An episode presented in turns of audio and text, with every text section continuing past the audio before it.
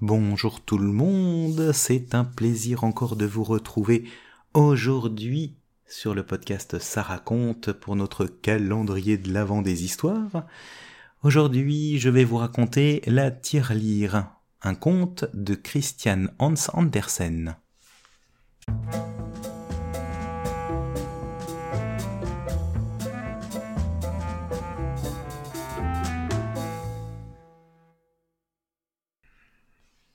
Il y a une quantité de jouets dans la chambre d'enfant.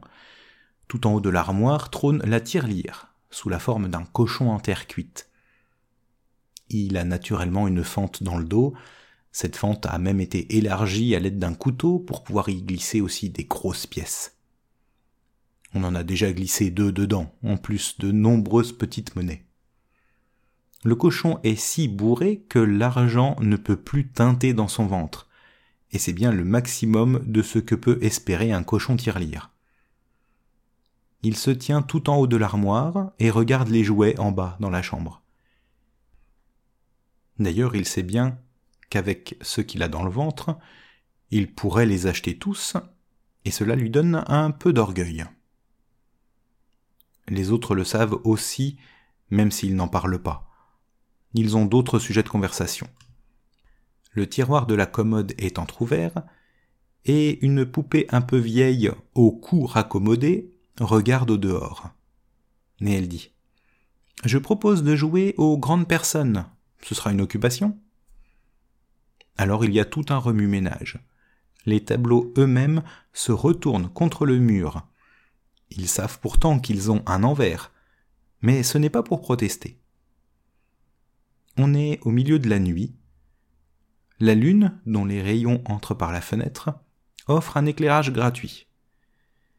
Le jeu va commencer et tous sont invités, même la voiture de poupée, bien qu'elle appartient aux jouets dits vulgaires. Chacun est utile à sa manière, dit-elle. Tout le monde ne peut pas appartenir à la noblesse, il faut bien qu'il y en ait qui travaillent.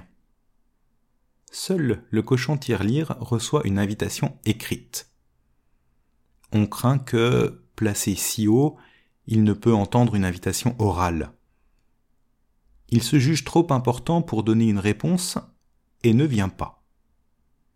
S'il veut prendre part au jeu, ce sera de là-haut, chez lui.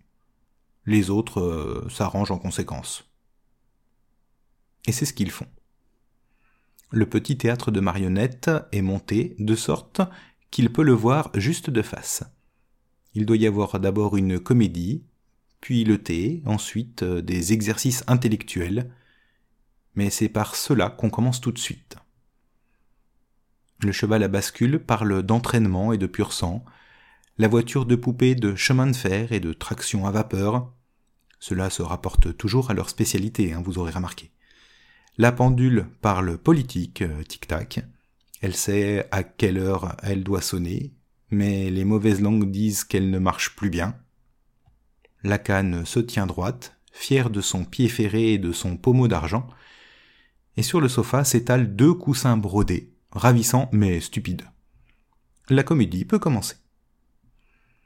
Tous sont assis et regardent. On les prie d'applaudir, de claquer ou de gronder, suivant s'ils sont satisfaits ou non. La cravache déclare qu'elle ne claque jamais pour les vieux, mais seulement pour les jeunes non encore fiancés. Moi, j'éclate pour tout le monde, dit le pétard. Me être là ou ailleurs, déclare le crachoir, et c'était bien l'opinion de tous sur cette idée de jouer la comédie. Alors la pièce ne vaut rien, mais elle est bien jouée. Les acteurs présentent toujours au public leur côté peint, puisqu'ils sont faits pour être vus de face et pas de dos. La poupée raccommodée est si émue qu'elle se décolle, et le cochon tire-lire, bouleversé à sa façon, décide de faire quelque chose pour l'un des acteurs. Par exemple, le mettre sur son testament pour qu'il soit couché près de lui dans un monument funéraire quand le moment serait venu. Tous sont enchantés, de sorte qu'on renonce au thé et on s'en tient à l'intellectualité. On appelle cela jouer aux grandes personnes, et c'est sans méchanceté puisque ce n'est qu'un jeu. chacun ne pense qu'à soi-même et aussi à ce que pense le cochon tire-lire. Et justement, lui pense plus loin que les autres, à son testament et à son enterrement. Mais quand vient l'heure, hein, toujours plus tôt qu'on ne s'y attend. Hein. Et patatras. Voilà le cochon tire-lire tombé de l'armoire. Le voilà gisant par terre en mille morceaux. Les pièces dansent et sautent à travers la pièce. Les plus petites ronflent, les plus grandes roulent, surtout la pièce d'argent qui avait tant envie de voir le monde. Et elle y est allée, bien sûr. Toutes les pièces y allèrent. Mais les restes du cochon allèrent à la poubelle. Le lendemain, sur l'armoire, se tient un nouveau cochon tirelire en terre vernie. Il ne contient encore pas la moindre monnaie, et rien ne tint en lui. En cela il ressemble à son prédécesseur.